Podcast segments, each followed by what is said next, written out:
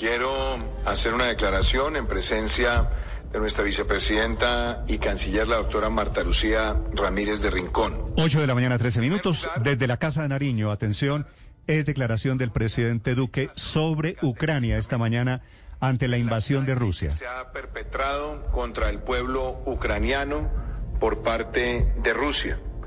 Este ataque no solamente es un ataque a la soberanía de Ucrania, sino a la integralidad de su territorio y desconoce tanto los acuerdos de Minsk como las declaraciones de la Asamblea General de la Organización de Naciones Unidas emitidas en el año 2014 en defensa de la integralidad del territorio ucraniano.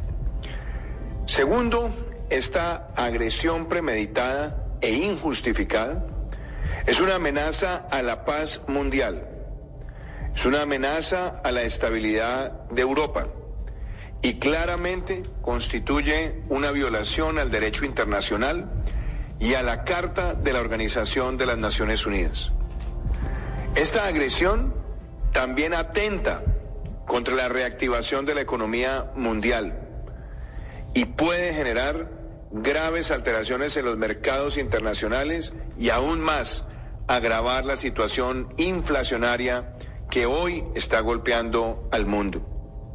Queremos elevar nuestras voces de solidaridad con el pueblo ucraniano, pero también con el pueblo europeo. Y queremos también expresar que Colombia rechaza de manera categórica la guerra y se une a todas las voces de la comunidad internacional que hoy claman para un rápido retiro de las tropas de Rusia en territorio ucraniano.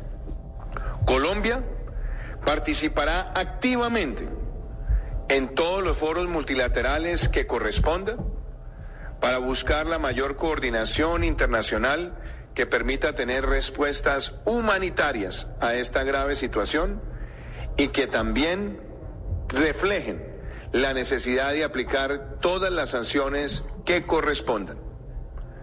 En lo que tiene que ver con nuestros connacionales en territorio ucraniano, Hace más de un mes se hizo una actualización del censo de compatriotas en ese país.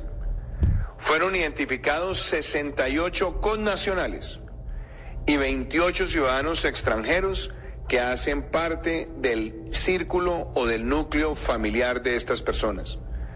Ya se han venido adelantando conversaciones con varios países y en coordinación, por supuesto, con nuestra Cancillería para facilitar la salida de territorio ucraniano de nuestros compatriotas.